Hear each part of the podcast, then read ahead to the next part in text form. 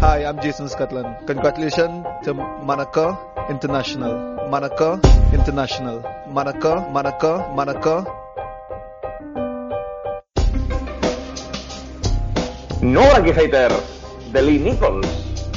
A día de hoy te diría que por lo menos en Huddersfield yo creo que no encuentras a ninguno, ¿eh? después de que Lee Nichols fuera un poco uno de los héroes, por lo menos de, esta eliminatoria que ha permitido al conjunto dirigido por, por un español, ¿eh? por Carlos Corberán, plantarse en Wembley, tener la oportunidad de, jugar el partido decisivo para, para, subir a la Premier League.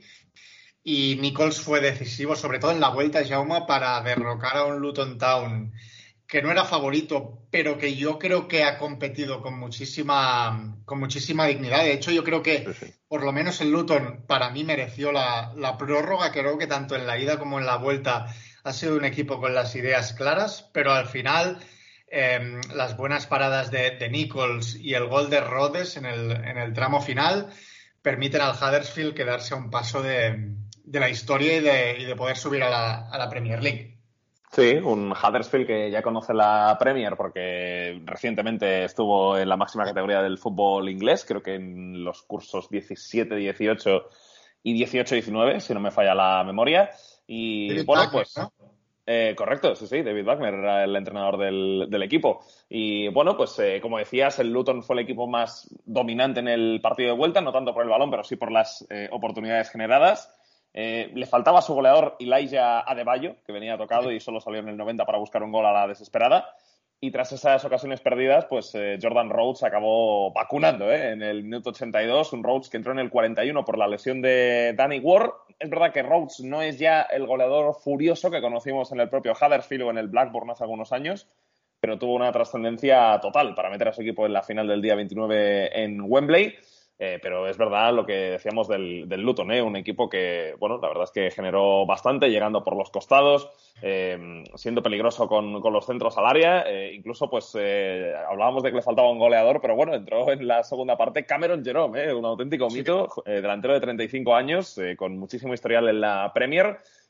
un Luton que también cuenta con otro mito de, de, de, la liga inglesa como es Robert Snodgrass, que también tuvo una buena oportunidad para marcar y lo cierto es que faltó, faltó puntería, ¿eh? Si no llega a ser por eso, pues el Luton, como bien decías, como mínimo la prórroga la podría haber forzado ante un Huddersfield que, que por momentos sufrió y que en la primera parte pues solo tuvo eh, una oportunidad con una buena acción de, de Tófolo, el lateral izquierdo, eh, en la cual se marcha de dos rivales y consigue disparar, provocando la parada de Ingram.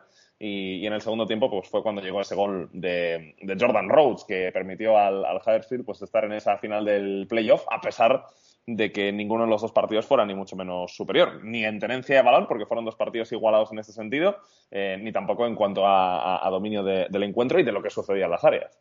Sí, déjame decir sobre, sobre Lee Nichols que mm, para, contextualizar su figura, viene de un año pasado en que estaba en el MK Dons y jugó las siete primeras eh, jornadas mm, de liga en League One Luego fue suplente, las 39 siguientes mm. fue suplente y este año ha sido titular con el Huddersfield y, uno de los mejores porteros de, la categoría y decisivo también en el, en el playoff, en un Huddersfield Jauma que yo creo que se le intuye que tiene más calidad con O'Brien, con Holmes, con Sinani, que cuando pueden jugar entre líneas mm. les ves más claridad de hecho, es un equipo que, probablemente un poco su fortaleza esté, esté, en eso, ¿no? Porque incluso los delanteros que tiene, no solo Sinani, sino también yo creo que Ward, eh, son un poco de, ese tipo. Rhodes es más bien un 9 puro, eh, que es el que acabó marcando el gol, pero los, delanteros son más bien combinativos.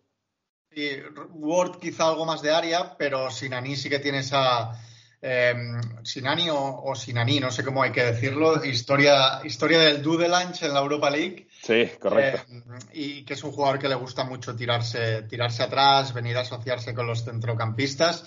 Y es un poco lo, que hemos visto. Yo creo que se le aprecia más calidad al Huddersfield Town, pero lo cierto, como decías tú antes, que ni en la ida ni en la vuelta ha sido mm, clarísimamente superior. ¿eh? De hecho, la primera mitad del partido disputado en, Luton vemos a un Luton Town que sale con muchísima agresividad. Cameron Jerome fue titular junto a Cornick arriba en, el partido de ida. Cornick, que creo que ha hecho algo fallón en algunos momentos, pero que a nivel de movilidad, de generar, de ser pesado, creo que ha hecho una buena, una buena semifinal. Y, sobre todo un equipo muy, muy agresivo en la ida a la hora de buscar segundas jugadas, de, atacar esas segundas acciones donde le pueda hacer daño al, al Huddersfield Town. Em, evitando que el Huddersfield jugara muy cómodo. En algunos momentos el Huddersfield en la ida, sobre todo en la primera mitad, tuvo que abusar mucho del juego eh, vertical y ahí Bradley es un central bastante dominante. ¿eh? Bradley que marcó el gol a balón parado en el partido de ida. Pero me parece clave, Jaume, a mí el, gol de Sinani en el, en el partido de ida. Eh, porque yo creo que había empezado mejor el Luton y de repente el que golpea, el que pega directo a la mandíbula es el Huddersfield en una acción en la que Naismith creo que está poco contundente en el centro del campo y luego Bradley que a nivel de juego aéreo sí es un central dominante. Bueno, se queda un poco mano a mano expuesto con Sinani y ahí se le nota que es un poquito más rígido de cintura. Ahí el pues logra un gol que, vale mucho al final para el Huddersfield, le permite empatar en Luton y a partir de ahí poder gestionar una vuelta donde a mí lo que me gustó del Luton es que aunque no es un equipo extremadamente dotado técnicamente en tres cuartos de campo, fue un equipo que no, no fue precipitado, no se limitó solo a poner centros, creo que buscó bastante buenas situaciones de, de mm, para cargar el área y, tuvo cierta paciencia con el balón, pese a que, a que quizá no es su, su especialidad y obligó a Nichols a, sacar varias manos de, mucho mérito. ¿eh? Vimos algún tiro desde fuera de, Snodgrass, creo que tanto Campbell como Bree eh, se asociaron bien por el sector em, derecho. Hilton, Hilton hizo un poco de nueve más referencia y Cornick atacó bien los, los espacios y por muchos momentos el, el Huddersfield tuvo, tuvo dificultades para imponer su juego. Es cierto que tuvo una clara de Tófolo, como decías tú antes, que Ingram sacó con una buena mano. Pero vaya, fue una eliminatoria tremendamente igualada, en muchos momentos mejor el, el, Luton y resuelta, bueno, con, esa acción a balón parado, ¿no? Un gran centro para mí de, de Thomas, muy, muy enroscado, el centro que pone en la falta lateral. Yo creo que se duerme un poquito Bell, que cierra mal el segundo palo, y Rhodes entra con, con todo, con muchísima determinación el escocés, para hacer un gol que le va a permitir al, al Huddersfield medirse en esa final del playoff. Vamos a ver hoy si contra el Sheffield United o contra el Nottingham Forest. Mm, el remate de Jordan Rhodes es buenísimo y bueno, pues eso fue lo que evitó que el Luton pudiera llegar a esa final del playoff de ascenso a la Premier. Un Luton que la última vez que jugó en la primera división, eh, creo que fue en la temporada 91-92, mira, hace justo 30 años, eh, mira, fue la temporada eh, anterior a que comenzase la Premier League, porque la Premier League comenzó en la 92-93 y, ahí pues fue cuando cayó el, Luton y desde ese momento pues... igual no, habías ni nacido, ¿no, Jaume? Eh, no, no, no, correcto. Yo nací en julio del 93, o sea que eh, el, Luton yo en la Premier no lo he visto nunca. Eh, bueno, ni, yo ni nadie, porque en la Premier como tal no, en Primera División me refiero, en Inglaterra no, no he jugado nunca. Así que bueno, se, frustró el sueño del, del, Luton, que la verdad es que era una de las historias de la temporada en la Championship y en el fútbol inglés, ver a este equipo pues el llegar tan lejos y el poder entrar en el playoff y el eh, intentar disputar esa presencia el año que viene en la Premier, pero al final ha sido el Huddersfield un equipo pues quizá con más recursos eh, de todo tipo y que ya tiene historial reciente en la máxima categoría del fútbol inglés, el que ha conseguido entrar en esa final que se va a jugar en Wembley el día 29, el día después de la final de, la Champions. Bueno, eh, la otra eliminatoria, la otra semifinal de ese playoff es el Sheffield United Nottingham Forest, de la que solo se ha jugado un partido, como antes decía Sergi, pues hoy eh, va a ser la vuelta de esa eliminatoria y el Nottingham Forest que ganó por un gol a dos en un encuentro que quizá el resultado le dejó mm, un cierto mal sabor de boca, porque es que el Nottingham Forest eh, con un juego bastante reactivo, eh, teniendo poca posesión y siendo muy peligroso los contragolpes, le hizo mucho daño al Sheffield United, que también por errores individuales en, defensa y por situaciones incluso de mala suerte, como la del resbalón de su central en el en el primer gol eh, que consigue el Nottingham Forest eh, fue Osborne el que, el que se resbaló. Eh, pues bueno, le permitió primero a Zinkernagel sacar el remate, paró el portero y acabó anotando callback.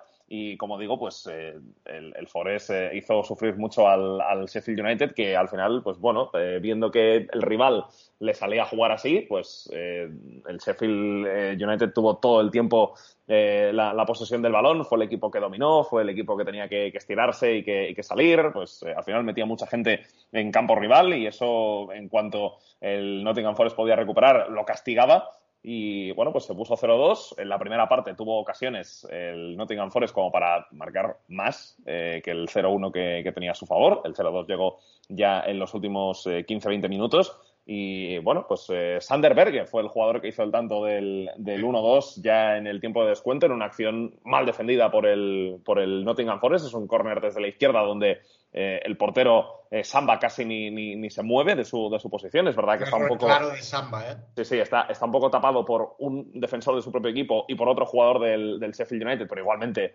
eh, calcula fatal. O sea, es un balón que se ve que claramente va a ir más cerca del segundo palo que del primero y, y Samba es como que calcula que la pelota va a ir a ese primer poste. Entonces, claro, le deja el remate eh, solo a, a, Berge y a otro jugador. De hecho, es que saltan juntos. Casi es, difícil ver en el directo quién es el que remata. Finalmente fue el noruego.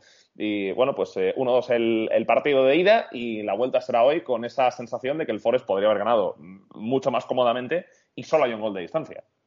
Sí, pero yo te diría eliminatoria bonita, Jaume, porque es cierto que el, que el Nottingham Forest quizá tuvo menos balón que el Sheffield United, pero para mí tuvo posesiones de calidad el Nottingham Forest. Le ves que es un equipo que, está trabajado, que en, esa fase de iniciación de juego es, es paciente, se apoya mucho en, Samba a la hora de, de, tratar de construir los ataques y luego una vez ha logrado salir de ahí, es, muy vertical. Brennan Johnson está haciendo un temporadón y tiene una capacidad para, para, atacar, los, para atacar los espacios imponente. Luego Zinkernagel se asocia bien con Yates y con, y con Garner. Spence y Colback son jugadores que, que llegan. De hecho, Colback marca el, el primer gol del partido.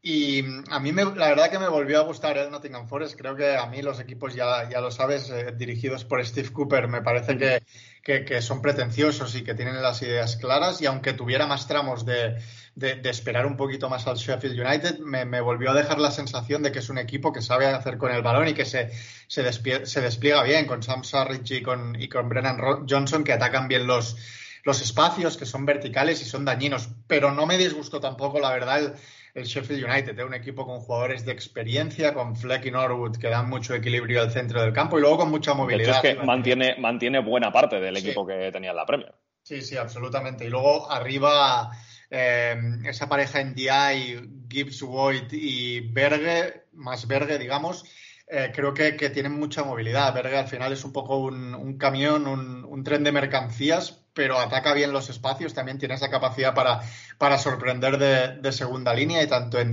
como Gibbs White no, no, te, dan, no te dan referencias y son, son difíciles de, de frenar. Al final es cierto que puede ganar de manera más holgada el Nottingham Forest, pero yo me espero un segundo asalto de nuevo muy interesante, porque creo que son dos equipos Em, uno, uno, por experiencia, este Sheffield United, y el otro por, por desparpajo y por, por esa sensación de efervescencia de jóvenes como Spence, como, como Johnson o como Garna.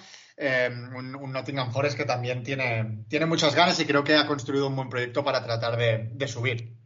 Sí, sí, la verdad es que este Nottingham Forest pues, es un equipo bien construido, un equipo que está haciendo cosas importantes durante toda la temporada, porque no solo es la buena trayectoria en la Championship, sino que también en FA Cup, pues eh, este equipo eh, ha competido muy bien, fue capaz de eliminar al, Arsenal, eliminó también al Leicester City, eliminó al propio Huddersfield. ¿eh? veremos si ese precedente puede ilusionar un poco al equipo de Steve Cooper de cara a una hipotética final. todos esos partidos que he mencionado, también hay que decirlo, fueron en el City Ground. El, Nottingham Forest ha jugado todos sus encuentros de FA Cup este año en, en casa, pero bueno, igualmente pues tiene, tiene mérito lo que hizo antes de que eliminado por el, por el Liverpool, eh, que le ganó con un gol de, de Diego Jota en esa ronda de, cuartos de final. Eh, así que, bueno, eh, un Nottingham Forest que ha firmado una gran temporada y se topa con este Sheffield United que va a intentar competirle también en el segundo encuentro. Nottingham Forest que está jugando este playoff porque en las últimas dos jornadas de la Championship o vaya, en la penúltima y en la última, pues eh, no fue capaz de, ganar ninguno de los, de los dos partidos. De hecho, el partido determinante fue el que jugó en campo del Bournemouth, que perdió por 1-0 y que le dio el ascenso a los Cherries. y luego, pues el empate contra el Hull City ya, bueno, le hizo incluso rebajar alguna posición su, su, presencia en la clasificación y, ahora pues se lo tiene que, jugar en esta eliminatoria contra los Blades. Sí, sí, y, por decir algún nombre más, Jaume, buena temporada de Philips Zinkernagel, ¿eh? uno de los desertores del, del, primer Bodo Glim campeón, digamos, de Kietil Nutzen, que hizo un temporadón. Aparte, el último en el Bodo son 20 asistencias y 19 goles en 28 partidos. Vaya locura. sí, sí, una. Bueno, pero es que miras aquel Bodo y todos los de arriba tenían números parecidos, ¿eh?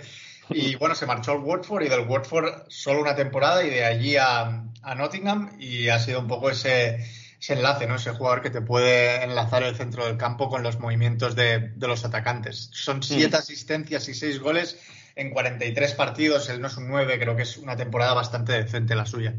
No, no, la verdad es que muy buenas cifras, aunque desde luego el que destaca en, el capítulo, en el capítulo de, los, de los números es Brennan Johnson, ¿eh? con estos 17 goles y 10 asistencias, jugador galés de solamente 20 años, eh, nacido en, mayo del 2001 y que, y que desde luego pues es un gran valor que tiene este Nottingham Forest y que con esas cifras si el Nottingham Forest no sube a la Premier pues oye igual algún equipo de la Premier hace la apuesta por él para mí Spence, Johnson y Garner son jugadores de Premier. Ya suba o no el Nottingham Forest creo bueno, Garner eh, es propiedad del United y yo por lo, por, lo, que me contó nuestro compañero eh, de profesión, Paul Bayus, eh, la idea del United por lo menos es que haga la, la pretemporada. ya veremos si, si, se mantiene en el, en el equipo, pero recuerdo que un día hablando con él me lo, me lo contó, porque hablábamos del Nottingham Forest también, y, eso fue lo, que me dijo, ¿eh? que por el nivel ofrecido, pues que el United seguro que eh, puede ver interesante que por lo menos haga esa pretemporada para ver qué tal,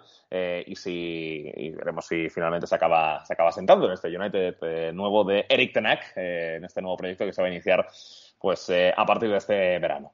Bueno, pues eh, estos son los playoffs de la Championship. Por ahora, pues ya sabemos que el Huddersfield está en la final y que el Nottingham Forest tiene la ventaja de cara a la vuelta de la semifinal. Y ahora, eh, Sergi, vamos a ir hacia Italia porque el Milan está cada vez más cerca del Scudetto. Solo le queda un partido para poder ganar su primer título después de 11 años de la Liga Italiana. Un Milan que le ganó 2-0 al Atalanta en un partido que yo creo que, bueno, al final los dos se jugaban mucho. El Atalanta se estaba jugando entrar en Europa y el Milan pues estaba jugando el, el Scudetto. Entonces yo creo que por eso fue un partido mm, tenso, un partido que, que, yo creo que en ningún momento terminó de desencorsetarse.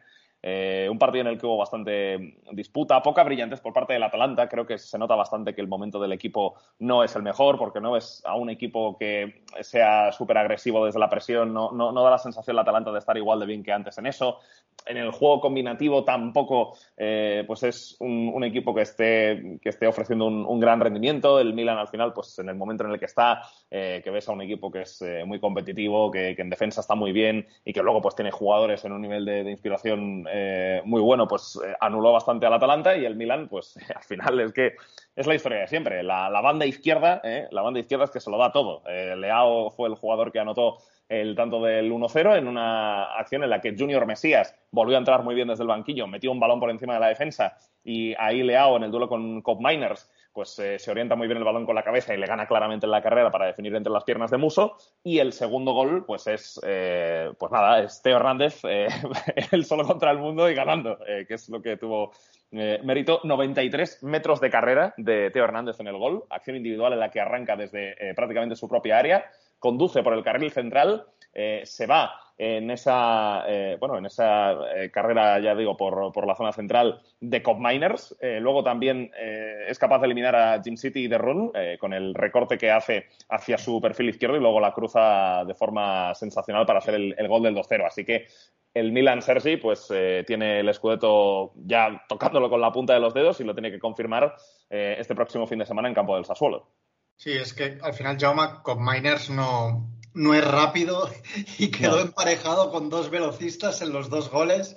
Eh, no es rápido y, el juego de Atalanta es un juego que te expone a veces, ¿no? Y por eso creo que son partidos idóneos para Teo y para el propio Leao, porque tienen esa capacidad para, bueno, cuando te ofrecen campo abierto, lo agarran con las dos manos y terminaron dándole una victoria para mí de nuevo de, de mucha personalidad del Milan, ¿eh? porque vimos un Milan para mí nuevamente muy, muy mentalizado, muy centrado en lo que tenía que, hacer. En, un partido, te diría, con tintes por estilo parecidos a los del contra Elas Verona, porque al final son equipos que tienen una, una matriz muy, muy parecida.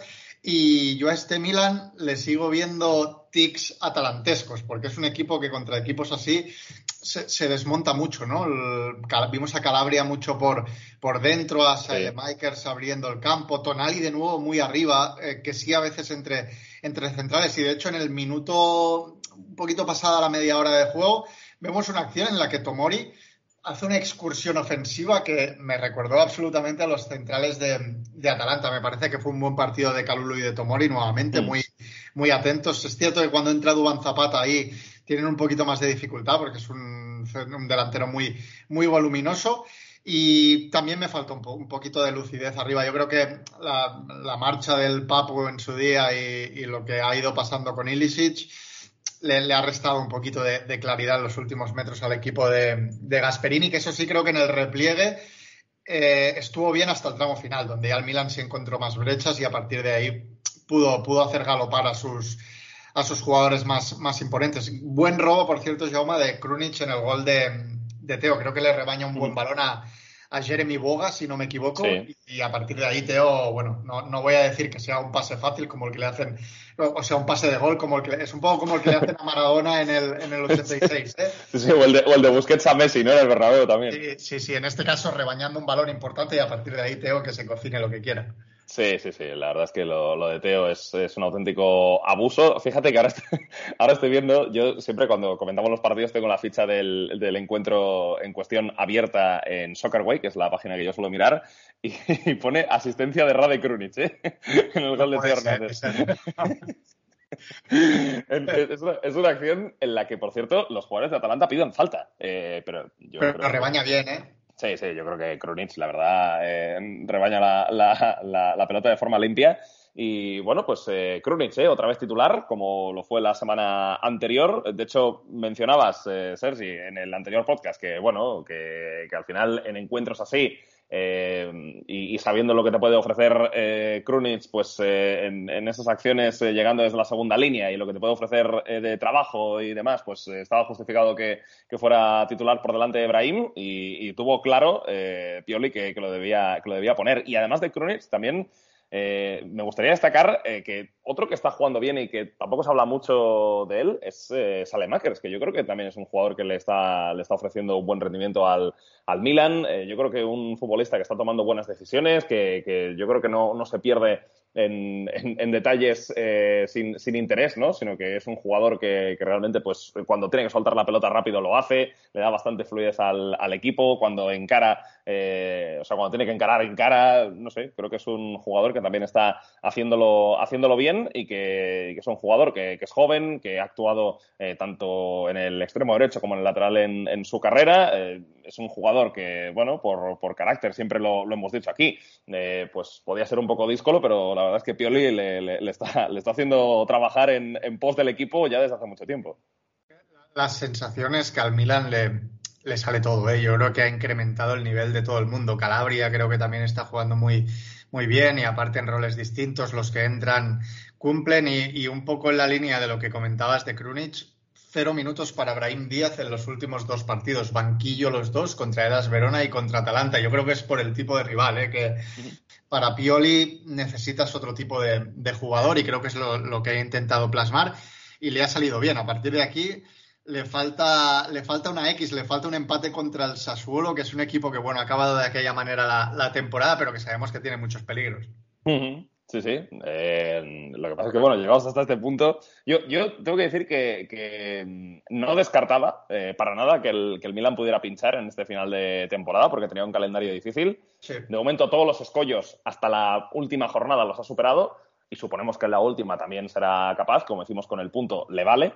Eh, pero bueno, el Sassuolo pues es un equipo incómodo de enfrentar y juega fuera de casa. Así que, bueno, esa es la esperanza del Inter, que, que el Sassuolo pues juegue eh, liberado, que, le plantee un partido complicado al, al Milan y que, bueno, pues en, algún, en, alguna oportunidad que, pueda tener el, el, equipo, el equipo Nero Verde, pues le pueda fastidiar al, al Milan, pero vaya, al Inter solo le vale ganar y que pierda su rival ciudadano, porque con un punto ya el cuadro rosonero será eh, nuevamente vencedor de la liga. No, iba a decir que al final estas proyecciones que a veces hacemos de este no, no se juega nada, este ya está descendido, hoy en día engañan bastante. El Levante viene de ganarle al Alavés. El Venezia, un par de horas después de enterarse que había descendido, rascó un punto de Roma del Olímpico jugando prácticamente, bueno, una hora, más de una hora con, en inferioridad numérica por la expulsión de, de Sofian Quillín. Y uno ya no sabe, y al final es lo que tú dices, ¿eh? si, jugadores como Berardi, como Raspadori, como Escamaca juegan, juegan sueltos y sin presión, te pueden armar una avería. ¿eh? Sí, sí, correcto. Bueno, eh, por cierto, nuestro amigo Scamaca, eh, que está volviendo a sonar para el Borussia Dortmund. Vamos a ver eh, qué, pasa, pero vaya, el Dortmund que, que, se, que se tranquilice, eh, que ya ha fichado a Karima de Yemi y hay que dejar un poquito para los demás también. Eh, vamos a ver si, si Scamaca, pues, eh, que había sonado para el Inter. Eh, no, no sé, a ver dónde termina. a ver dónde termina. Sí, sí, sí, sí, sí. Yo, yo, creo que sería lo más lógico, pero bueno. Sí, un Inter, un Milan incluso. Mm, sí, sí. Bueno, pues eh, 2-0 ganó el Milan en este partido frente al Atalanta y como decimos tiene el escudeto al alcance de, la mano. Vamos a ver si lo consigue ganar. Y luego, pues eh, Sergi, en Francia hay un equipo que se está mm, cayendo ¿eh? en las últimas semanas. La verdad es que yo creo que lo de la Conference, lo de las semifinales frente al Feyenoord hizo daño al Olympique de Marsella porque ahora mismo el equipo de Jorge Sampaoli pues está tercero con 68 puntos y realmente podría perder, está en peligro de perder la plaza Champions después de haber estado todo el año ahí. Eh, y bueno, viene de perder el último fin de semana frente al Rennes en un partido en el que, bueno, eh, si, mira, antes decías que, que, en el partido entre el Sheffield United y el Nottingham Forest, el Nottingham Forest tuvo poco el balón, pero tuvo posesiones de calidad. El Rennes no es que tuviera tan poco el balón como el Nottingham Forest, pero sí que lo tuvo menos que el Olympique de Marsella. Y yo tuve un poco la misma sensación viendo el partido. Creo que el Rennes es un equipo que, bueno, pues en transiciones te hace daño, pero que con la pelota también la sabe mover muy bien. Va muy bien el Rennes, ¿eh? Sí, sí, sí, sí, sí, sí. La verdad es que el, nivel de, inspiración de, los Flavian de Terrier, de Burisho, eh, de, de Magier llegando desde la segunda línea, eh, la verdad es que ahí te, te, montan unos, te montan unos, unos líos tremendos ¿eh? entre, estos, entre estos jugadores. Luego también la capacidad de recuperación de Baptiste Santa María, no sé, la verdad es que es un equipo que ahora mismo está en, un nivel tremendo. Y lo que digo es que, bueno, eh, hay un peligro real de que el Marsella pueda perder esa plaza en la última jornada. El Marsella juega contra el Estrasburgo, que se va a estar jugando eh, entrar en competición europea. De hecho, ahora mismo está en plaza de Conference. Y el Rennes juega contra el Lille, que no se juega nada. Es verdad que el Lille también es un rival con peligros eh, que, que hay que tener en cuenta pero si el Rennes ganase su partido y perdiera el Marsella, el Rennes adelantaría en la última jornada al Marsella y le dejaría fuera de, la Champions. Eh, vamos a ver qué sucede, pero este último fin de semana, Sergi, el, el Rennes la verdad es que estuvo muy bien con un Martin Terrier eh, estelar, eh, haciendo dos grandes acciones en los dos goles. de hecho, las dos asistencias las, las, da, las da él para los goles de Bourigeau y de, y de Mager. Y, lo que decía antes, yo creo que este Rennes eh, domina muchas fases del juego, eh, es un equipo que, es sólido en defensa, es un equipo que luego con el balón sabe atacar bien, es un equipo que en transición te hace mucho daño. Eh, no sé, la verdad, un, equipo que, ahora mismo no, es fácil enfrentarlo. Sí, luego miras los resultados y es cierto que en las últimas jornadas no, no ha sido todo lo continuo que dice su juego, porque de los últimos seis ha perdido tres y ha ganado tres pero sí que da la sensación de que a nivel de, de, cohesión de grupo es un equipo muy, muy engrasado ¿eh? con las ideas muy, muy claras. Es cierto que el Marsella pudo tener mucho balón, sobre todo tratar de hacer superioridades en las salidas, jugando con Mandanda y con uno de los de los dos centrocampistas, bajaba a veces Camará o a veces Gay, incluso a Minarit bajaba mucho también a recibir, pero nunca logró el Marsella amenazar las espaldas, ¿eh? con la, sobre todo con alguna, con Jengis Under, pero no, no logró encontrar situaciones de, de, profundidad el equipo de San Paolo y quizá algo más con la entrada en la segunda mitad de Bamba Dieng, que tuvo alguna ocasión, aunque no muy, muy clara, y vimos un Rennes que tuvo, no, no tuvo toda la posesión de balón que, quizá tienen los equipos más dominantes, pero sí que el control del partido yo creo que lo tuvo en todo, en todo momento. ¿eh? Muy juntito, sin conceder espacio entre, entre líneas, con jugadores talentosos sacrificados al, a la idea colectiva. Luego con balón, metiendo mucha gente por dentro, Borijou, Mayer, Ted, eh, Terrier, son jugadores que se asocian súper bien y, y, permutan mucho de posición, a, con mucho vuelo de los laterales, con Truffert y contra Traoré, que siempre llegan muy arriba. Creo que esta pareja, Gert eh, o Marie, ha terminado siendo muy, muy interesante. Y, y, decía, hablabas tú de Terrier. Terrier mm, creo que no ha salido de la lista de Francia, pero se habla de que va a estar. Y es que está en un nivel, en un nivel altísimo, impulsado por la, por la actuación colectiva del Rennes, pero él a nivel de números, que ha metido 21 goles en 36 partidos de liga sí, sí. y sin ser un 9. ¿eh? No, no, es que, es que es impresionante lo que está haciendo Terrier, que es un jugador que llegó al Rennes después de que en los últimos años hubiera estado en el Olympique de Lyon, eh, siendo un jugador secundario, la verdad. Eh, y en cambio en el Rennes es, es un auténtico bastión de, de, este equipo con esos 21 tantos y bueno, fíjate que asistencias no llevaba muchas, de hecho solo una está este partido, pero dio dos sí. frente al Olympique de, de, Marsella y además con, con dos asistencias de, de, gran nivel, porque en la primera eh, pues es una situación en la que, bueno, eh, Terrier recibe en la banda izquierda, atrae a varios defensores para acabar descargando con un pase atrás y luego el que llega por el otro lado es eh, Burijot que la cruza con el interior y en el segundo gol, pues es otra acción en la que vuelve a recibir desde la izquierda y ahí pone un centro perfecto por delante de la defensa con el Loem corriendo hacia atrás para la entrada desde la segunda línea de, de Mayer, que remató al primer toque también con la zurda para hacer el 2-0. O sea que eh, Terrier, pues sacando también ese lado asistente que este año no lo hemos visto tanto, pero que, pero que también existe. Sí, es que el, el Rennes, ahora hablando en general, ha metido 80 goles, ¿eh? Son más de dos goles por, por partido y luego defensivamente ha sido un equipo fiable que está al nivel del, del Mónaco, del Marsella, en, en los baremos del, del PSG. Mm. El, ahora lo miraba Jaume y es cierto que se ha caído un poco al final, pero el equipo menos goleado de la Liga Francesa, el señor Christophe Galtier otra vez, ¿eh? Eh, correcto, 34 goles recibidos en 37 partidos. Un Alto partido, pero... Eh, sí, bueno, eh, un, un, Niza que ya sabe que la Champions no la va a pisar, eh, y eso que durante gran parte de la temporada parecía que iba a estar en el podio. Eh, ha acabado mal el curso el equipo de la Costa Azul. De hecho, este último fin de semana pues perdió esas opciones matemáticas de jugar la Liga de Campeones perdiendo contra el Lille eh, 1-3. Si hubiera ganado, pues estaría con 66 y se encontraría a dos del Olympique de Marsella para también meterle presión en la última jornada, pero eh, finalmente el Niza pues ya sabe que no disputará la Liga de Campeones y a ver si juega en Europa. Que es que, claro, como el Nantes ganó la Copa de Francia, en, en, la Liga solo hasta el quinto juega competición sí. europea. Entonces, eh, claro, está, está, muy caro entrar. Eh, de hecho, pues el Lens tiene alguna opción eh, matemática también, es séptimo con 61, está a dos del Estrasburgo, que sería el último equipo que se metería en Europa. Eh, bueno, la verdad es que va a ser una última jornada muy emocionante en la, en la Liga. Está todo súper igualado. Por debajo del Paris Saint Germain, eh, que vive en su mundo, pues eh, la, la, Liga es, es tremenda, es súper igualada. Que, que, es, bueno. que es marsellés, si no me equivoco, llamando a Marsella para que le hagan un favor contra el, contra el Estrasburgo y así poder meterse ellos. Pues bueno, veremos, veremos qué, qué, pasa en esa última jornada que va a ser el sábado a las 9 de la noche, igual que también lo fue pues eh, el pasado fin de semana. Por recapitular, los que se juegan cosas este fin de semana eh, tienen los siguientes partidos. Olympique de Marsella, Estrasburgo, como decíamos. Luego el eh, Rennes va a jugar frente al Lille, en campo del Lille. Y el Lens va a enfrentarse al Mónaco, eh, que el Mónaco pues lo que va a buscar asegurar es el subcampeonato, un Mónaco que acaba la temporada de forma espectacular, igual que el año pasado, que también acabó muy bien la, la liga, aunque es verdad que el Mónaco todo el año, eh, la temporada pasada estuvo siempre en, sí. la, en, la, en, la, zona alta, pero es verdad que eh, dio un subidón al final con el cual estuvo muy cerquita de, de poder ganar el, el campeonato.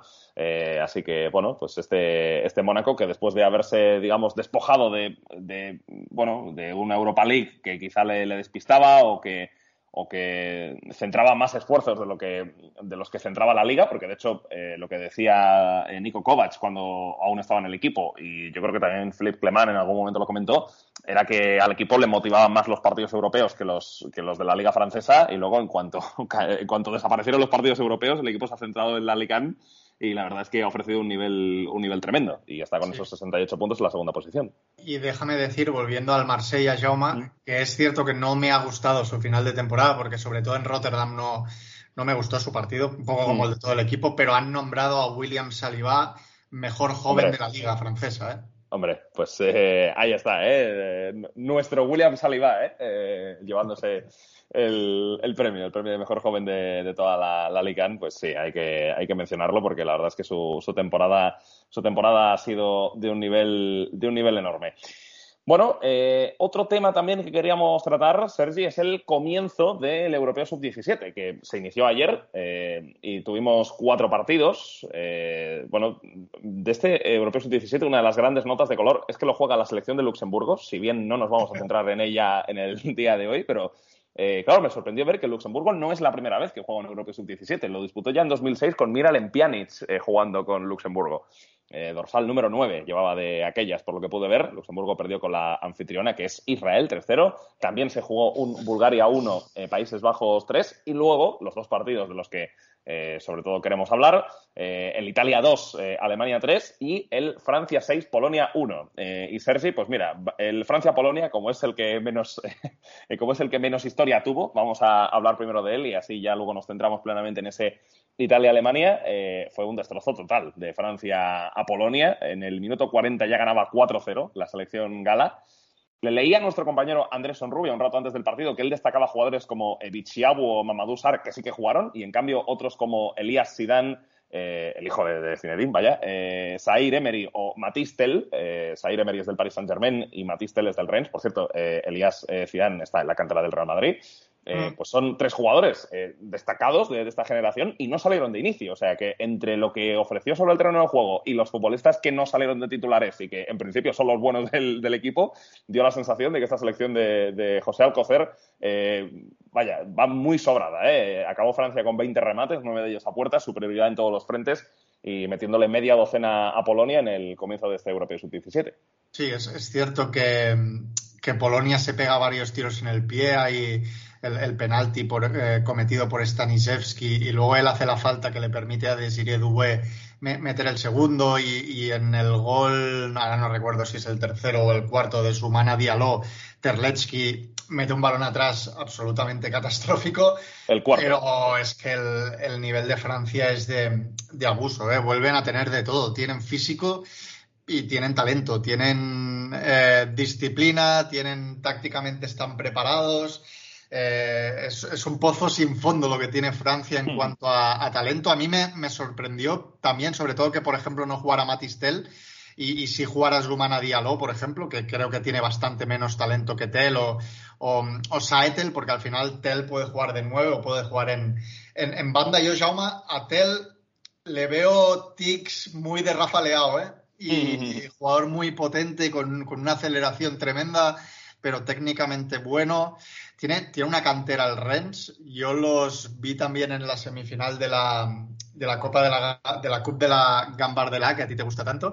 Y, y, la verdad que tienen, tienen jugadores increíbles. ¿eh? Desiree Doué en, en este debut de, de la selección francesa en el Europeo Sub-17 también tuvo una actuación destacada, ¿eh? jugando bastante adelantado por momentos, pero es un centrocampista que tiene de todo, que domina el espacio, que técnicamente es, es bueno, que incluso tiene llegada a gol, que le pega bien de, de, falta. Es que si nos ponemos a hablar de nombres no, no paramos. ¿eh? Creo que los dos centrales son, son potentes y al mismo tiempo tienen capacidad con, con balón. El lateral derecho, Kumbedi, creo que estuvo bastante bien, muy, con mucha capacidad para ir arriba. Pelosian, el lateral izquierdo, yo con el Rennes lo había visto de central y te puede hacer las, el doble rol y creo que es un buen, es un buen futbolista, es un buen defensa. Y en el centro del campo, Atangana, Atangana bueno, quizá técnica, a nivel de en el pase no, no es tan limpio como pueda ser Emery, pero es un jugador muy, muy dinámico. ¿eh? Cuando entró Emery, el jugador que hemos visto este año en la Youth League, siendo un año más pequeño que el resto, también mm. tiene una tranquilidad y una capacidad para jugar y pues, em, que, son muy difíciles de encontrar en un jugador de esta edad. Mm, hay poco que destacar en Polonia. Quizá no me disgustó Marcel Kalemba, jugador que, que juega en el Mainz, que creo que es nacido en Alemania. Pero vaya, en líneas generales, el atropello de Francia es fue muy importante. Muy considerable, sí. La verdad es que fue, fue no sé si decir, incluso irrespetuoso con, la selección eh, polaca. Bueno, em, luego otro partido que se disputó, como antes decíamos, fue el duelo entre Alemania e Italia. Salió vencedor a la selección alemana con un 2 a 3. Italia empezó perdiendo 2-0, eh, pero esta Alemania que tiene jugadores técnicos, que le gusta salir desde atrás, pues eh, bueno, eh, se encontró con una Italia que jugó con bastante orgullo, ¿eh? tiró de, eso porque iba perdiendo 2-0, se puso 2-2, luego acabó venciendo eh, Alemania por, por 3-2 eh, y bueno, era uno de los partidos que más cartel tenía, teniendo en cuenta pues de los países y selecciones de, los que estamos hablando y acabó llevándose la victoria Alemania, que ahora mismo es segunda de grupo porque en ese eh, sector están Israel y Luxemburgo e Israel pues por diferencia de goles está por encima, pero vaya, que Alemania también lidera ese grupo A. Sí, aunque metió dos goles primero Alemania, la verdad que el partido fue fue disputado y Italia no se, no se abandonó en ningún momento. Es cierto que quizá con, con menos talento que, que, los alemanes que juntan ahí en la zona del centro del campo, eh, sobre todo Di Benedetto, que es un zurdo pequeñito pero con una lectura de juego in, increíble, con, con Bischoff y con Vana, con el jugador del, del Bayern, que hizo un gol extraordinario, tiene una capacidad para, para juntar pases y asociarse por dentro muy, muy importante los alemanes con, con bueno, un equipo de, de bastante eh, esta nueva escuela ¿no? que han intentado tejer desde la Federación Alemania, apoyándose mucho en el, en el portero, en Simon, eh, portero del Stuttgart y que domina bastante bien el juego de, de pies, pero Italia quizás sin, sin ser tan retórica. Italia, por cierto, dirigida por Bernardo Corradi, eh, sí. mítico ex delantero, y, pero con centrocampistas con mucha capacidad de, de trabajo. A mí, por ejemplo, me gustó eh, Chamaliquella, que es difícil de, de, pronunciar, centrocampista del Torino. No es fácil, ¿no? Es, no, no es fácil, es un jugador de italiano, pero con sangre etíope también. Es, es un pequeño gatuso, ¿eh? un jugador con mucha energía. Incluso el talentoso, digamos, que es Kevin Bruno, el, el trecuartista del, del, Sassuolo, también demuestra que es un jugador con capacidad para, para presionar. De hecho, el, el, gol que marca él nace de una presión bastante alta y muy, muy agresiva. Y luego Bolzán y Vaca, por ejemplo, arriba tienen movilidad, son, son jugadores con, con, energía, que, de estos pesados que te pican todo el rato el espacio, que te vienen a ofrecer un, un apoyo. Quizá, ya digo, me pareció más académica eh, Alemania, pero vi una Italia muy, muy pasional, muy lo que debería ser Italia. Bueno, eh, por cierto que en Alemania el que no estuvo convocado ayer, pero está en la lista, es eh, Arijon Ibrahimovic, el jugador del, del Bayern, que, que, bueno, igual es el más joven del torneo, porque es que es de diciembre de 2005. O sea, es un jugador que por 20 días no nació en 2006. O sea, que este, ya 2006, uf, eh, suena... bueno, el más joven del torneo será Emery, ¿no? Es que no he visto todas las selecciones. Pues eh, mira, voy a comprobarlo, te lo voy a decir ahora mismo. Emery es, Emery es 2006 ya. Ah, claro, claro, sí, sí, sí, sí, sí, sí, sí, toda sí, la razón del mundo. Emery, Emery va claro, abusando claro. durante toda la temporada de su edad. Sí, sí, Emery es, es, 2006, sí. Estoy mirando ahora, sí, pues no, no son muchos, pero, pero hay algunos del 2006. Veo que hay uno en, bueno, bueno, o sea, veo que hay uno que es de septiembre de 2006 en Turquía, pero ¿esto qué es? O sea, son ya, España, ¿eh? son insultantemente jóvenes, sí, sí, sí, sí. Bueno, eh, pues eh, ya digo, pero Arijon Ibrahimovic, eh, que, es el más joven de, bueno, pues es el más joven de Alemania eh, y un jugador que lo vimos en la, en la Youth League, en aquel partido de, de, de, inicio de la fase de grupos contra el Barça y siendo el más pequeño de todos también en ese equipo era, era el mejor, o sea que tenemos ganas de verle también con esta selección alemana. Sí, sí, absolutamente. Y me sorprendió, la, me llamó la atención, Jauma, que esto no, quizá no debería sorprenderme tanto, pero muchos jugadores en Alemania con un gran dominio de, de los dos pies. Yo, yo, a veces siempre intento, me voy apuntando, este es zurdo, este es diestro, uh -huh. y, y, tener bastantes dudas con varios, ¿eh? de decir, uh -huh. la, la, recibe con una, da con la otra, conduce con esta y luego uh -huh. se habilita para filtrar con esta, y bueno, muy, muy académico todo y muy en la línea de lo que viene siendo eh, Alemania en los últimos años y, y, sin duda generando, bueno, yo creo que una de las candidatas de Alemania a llevarse el europeo, aunque Francia, el, el debut de Francia asusta, la verdad. Bueno, Francia, mira, eh, la, la, esperanza que puede tener Alemania es que, mira, en el último torneo de, de inferiores que se disputó, que fue el Europeo Sub-21, Francia también tenía una convocatoria que era un auténtico abuso sí. y, no, y no lo sacó adelante. Vamos a ver qué, qué pasa en este torneo, pero la verdad es que el debut de, del país vecino ha sido absolutamente imponente. Bueno, ya que hablamos de jugadores franceses, eh, Sergi, vamos a presentar a eh, Eric Enjo, eh, jugadores franceses jóvenes, correcto. 17 años tiene este chico, Juan El Troyes, nacido en junio de 2004, comparado con los que tenemos en este europeo, pues casi que es un veterano. veterano. Es un abuelo. Eh, y bueno, pues eh, debutó en abril con el primer equipo, disputó 19 minutos contra el Niza en ese primer partido. Aún no ha sido titular con el primer equipo, pero en el encuentro contra el Lille de principios de mayo se lesionó Yusuf Kone, que es uno de los defensores titulares en el minuto 14, y disputó el partido casi entero. Y lo que hemos visto, pues es un central diestro que, bueno, le hemos visto con este Trua jugando en el perfil izquierdo. Eh, y es un jugador que mide un 87, que tiene buena salida, que es potente de piernas, eh, se nota que tiene zancada, que es rápido y que es capaz de salir de, posición a cortar los ataques rivales. Así que, bueno, un chico que, quiere entrar con fuerza en este, en este Troyes, eh, que este año es uno de los recién ascendidos a, la Alicante. Sí, el, pozo también de centrales que tiene Francia es abusivo, ¿eh? Y mm. este Eric yo, yo no lo he visto con el primer equipo, la verdad, pero lo he visto con el sub-19 y mm, del Troyes y da la sensación de ser un jugador muy, muy dominante, ¿no? Que, tiene el físico natural, que es en los duelos individuales es, es, difícil de pasar, que es rápido, que tiene juego aéreo y luego con balón tiene, tiene iniciativa y, visión para salir desde, desde atrás. El Troyes ahora en órbita del City Group tiene jóvenes también bastante... Bueno, es que al final yo creo que mires donde mires en Francia tienen jóvenes interesantes, pero este Eric en ha empezado a sacar la cabeza y aunque es tremendamente joven, bueno, da la sensación de que habría que darle vuelo porque, porque tiene muy buenas condiciones. Bueno, pues eh, ahí queda presentado Eric Enjo, este chico de solo 17 años que cumplirá los 18 el próximo mes de junio. Bueno, eh, vamos a ir con las preguntas de los oyentes y eh, tenemos la primera de Miquel que nos dice, buenas chavales, a ver si podéis ordenar de más a menos. Mira, esta pregunta es muy interesante y es difícil responderla. Eh, dice, dice, a ver si podéis ordenar de más a menos a Cundé, Upamecano, Saliba, Fofana y Konaté. ¿Y qué dos formarían vuestro eje de la saga francesa? Mm, no es fácil, ¿eh? eh Podemos hacer trampas y decir que ahora juegan con tres y así. sí, sí. A ver, Upamecano es que es un poco tracas, entonces yo igual lo pondría un, pelín más abajo. Eh, y claro, pues es que luego, a ver, yo sé que, tú de los, eh, entre estos dos eh, a Saliba lo vas a poner seguro, porque eres, eres muy fan. Em, no sé, yo Claro, es que, es que, es, que es, difícil y cada uno tiene sus, tiene sus virtudes y además Cundé es un jugador más de, bueno, más de, hacer esas excursiones, ¿no? Un jugador más es, un, es, más, es un alma más libre, ¿no? Que quizá algunos de los otros que hay, que hay por aquí. Eh, y a su vez, eh, siendo Upamecano también un alma libre, pues eh, es, es, menos tracas, yo creo, que, que, Upamecano. Eso también hay que tenerlo en cuenta. Em, entonces, pues yo, igual... tienen, mucho nivel todos. Yo, yo quizá, estando todos a su mejor nivel, Fofana ha salido de, lesión hace no mucho. Em, a mí me gusta mucho Saliba, es debilidad personal, y me gusta mucho Fofana, pero con Ate y Upamecano ya han competido a, más alto nivel y, seguramente estén más contrastados, e incluso con D también.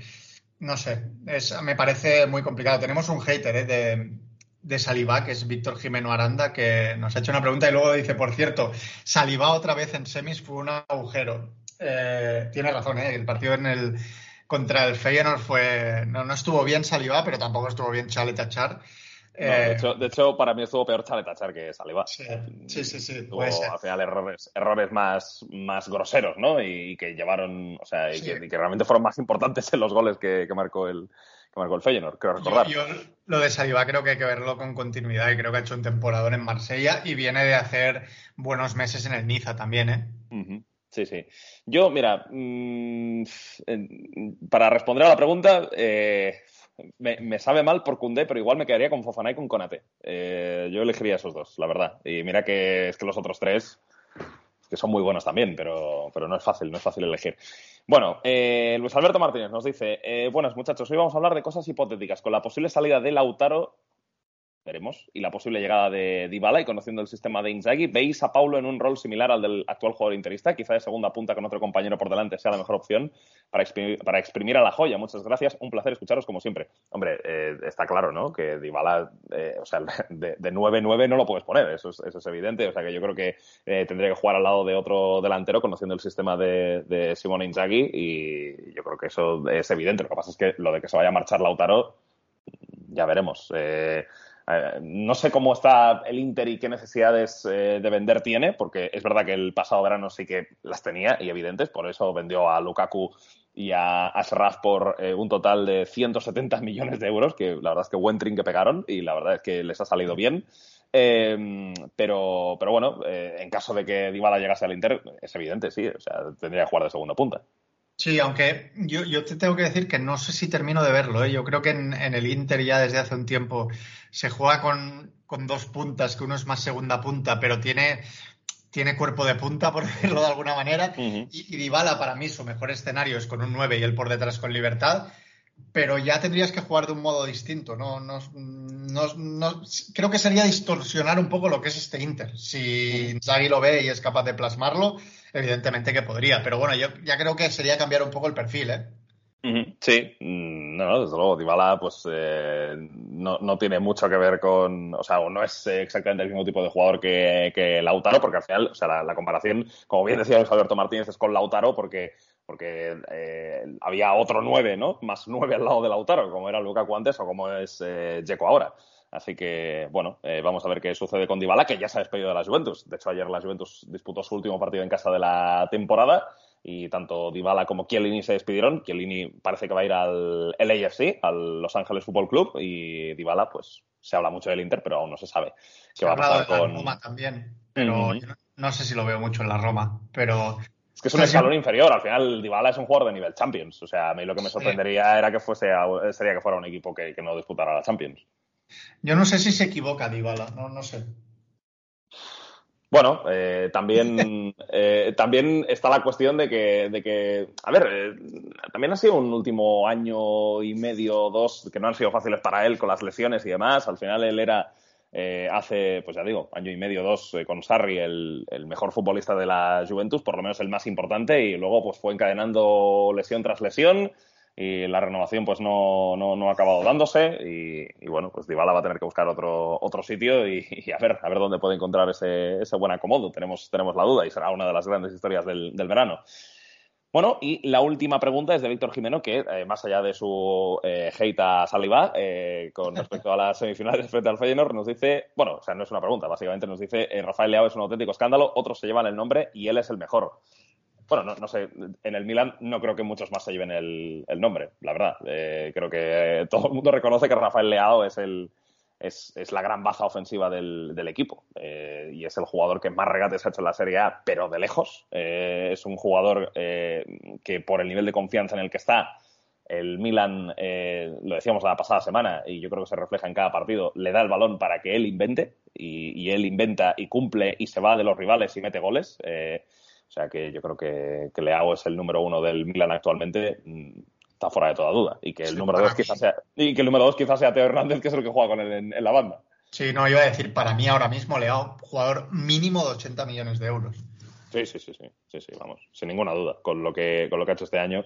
Me parece que esto no, no tiene demasiado debate. Mm, no sé si alguien se lanzará a pagarlos este verano, pero al final el Milan también, viniendo de ser campeón de la Serie A, si lo termina consiguiendo y con el cambio de propiedad, eh, con, el dinero de Bahrein que va a entrar, que al final la idea que tiene es engrandecer todavía más este Milan y centrar el proyecto.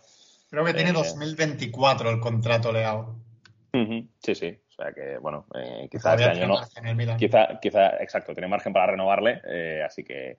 Así que, bueno, pues eh, Leao en principio estos dos años lo, lo, esperamos, lo esperamos en el equipo rosonero.